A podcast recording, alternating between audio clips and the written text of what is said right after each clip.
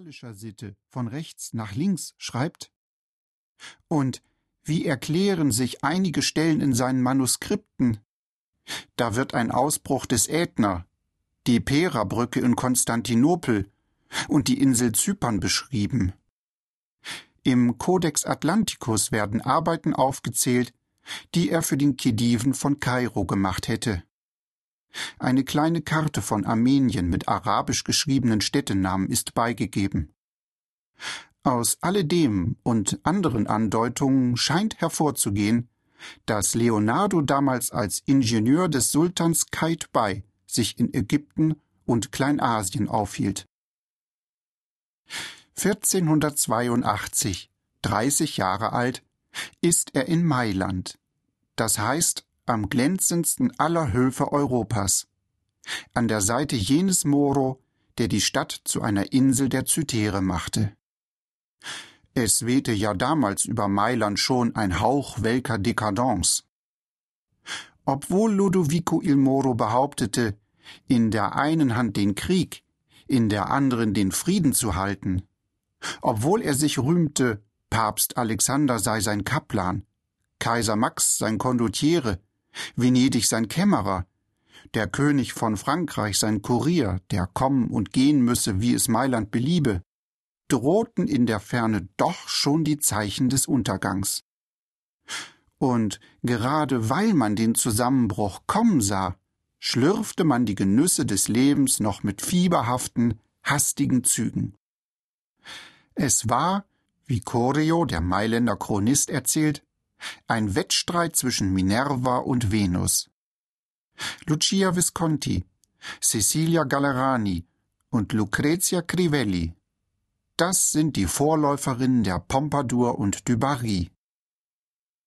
Man denkt an einen Salon des 18. Jahrhunderts, wenn man in den Novellen Bandeius liest, wie bei den Empfangsabenden der Gallerani Militärs, Musiker, Philosophen und Poeten sich um die Dame des Hauses scharen.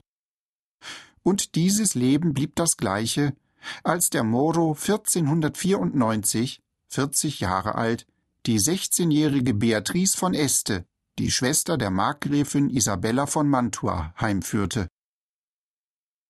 Ja, Mailand begann jetzt erst recht auf dem Vulkan zu tanzen.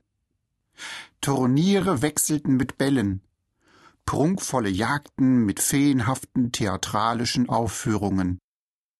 Als 1493 die Hochzeit der Bianca Maria Sforza mit Kaiser Maximilian gefeiert wurde, war die ganze Stadt mit Girlanden und orientalischen Teppichen geschmückt. Triumphbögen erhoben sich. Wein sprudelte aus Fontänen. Den Annex der Hofgesellschaft bildete ein seltsamer Tross von Astrologen, Alchemisten und Wahrsagern. Für Zwerge, die wie Haushunde gemästet wurden, zahlte der Moro die höchsten Preise. Und über das alles warf die Kunst ihren verklärenden Schimmer. Von Architekten war seit 1474 in Mailand der große Bramante tätig, der die zierliche Kirche San Satiro und die Kuppel von Santa Maria delle Grazie erbaute. Von Bildhauern arbeiteten dort Gian Cristoforo Romano, der das Grabmal des Jean Galeazzo Visconti und die wunderbare Büste der Beatrice d'Este im Louvre schuf. Ferner Giovanni Antonio Amadeo und Benedetto Briosco, von denen die feinen Plastiken der Certosa von Pavia sind. Als Medailleur war Caradosso an den Hof berufen. Und auch eine Malerkolonie war in emsiger Tätigkeit. Vincenzo Foppa und Buttignone, Bernardo Zenale und Giovanni Antonio Montorfano malten in Mailand ihre Kirchenbilder, während im benachbarten Pavia Ambrogio Borgognone die Certosa mit seinen Werken schmückte. In diesen Kreis trat nun Leonardo. Nach Vasari hätte er in Florenz eine Laute erfunden, deren Form und Ton dem Lorenzo de Medici gefielen. Und dieser hätte ihn veranlasst, das Instrument in seinem Namen dem Moro zu bringen. In dem berühmten Briefe, den Leonardo selbst an den Moro schrieb, ist dagegen mehr von den Diensten die Rede, die er als Ingenieur und Festungsbaumeister leisten könne. Nun jedenfalls passte er an den glänzenden Hof, denn er war ein vollendeter Kavalier. Sein ganzes Wesen strahlte, wie Vasari erzählt, eine solche Schönheit aus, dass die traurigste Seele an seinem Anblick sich freute. Einem Märchenfürsten soll er gleich gesehen haben, wenn er mit seinem langen blonden Bart, dem schwarzen Barett und dem rosa seidenen Mantel, den er so gerne trug, durch die Straßen von Mailand schritt. Er lebte als Grand Seigneur, hatte Diener, hielt in seinem Marstall ein Dutzend Pferde. So war er der Mann für eine Zeit, die Kunst nicht nur schaffen, auch leben wollte. Gelegenheitsarbeiten, die er für den Tag schuf, haben ihn hauptsächlich beschäftigt. Er hatte, wie verschiedene Handzeichnungen in Windsor zeigen, für die Damen des Hofes Kostüme zu entwerfen und beim Empfang von Gesandten, bei Hochzeiten und anderen Festlichkeiten die Anordnung zu leiten. 1489, bei Gelegenheit der Hochzeit des Jean Galeazzo Sforza, entwarf er die Theaterdekorationen mit Paradies und Himmel. Bei einem anderen Fest, das im Sommer 1493 stattfand, soll er Schnee von den Berggipfeln haben herbeischaffen lassen, um eine künstliche Winterszenerie aufzubauen. Nebenher ging seine wissenschaftlichen Arbeiten. Das Verdienstlichste, was ein talentvoller Mensch tun kann, schreibt er einmal, ist, sein Talent anderen mitzuteilen. So wurde auf seinen Antrag von Moro die Accademia Leonardo da Vinci gegründet. Hier hielt er Vorträge, und viele Manuskripte, die wir noch heute von ihm haben, sind wohl Entwürfe für diese Vorlesungen gewesen. Gleichzeitig war er auf allen Kunstgebieten tätig. Nicht nur in seinen Manuskripten kommen Entwürfe für Mausoleen, Kirchen und die verschiedensten ganz chimärischen Bauten vor.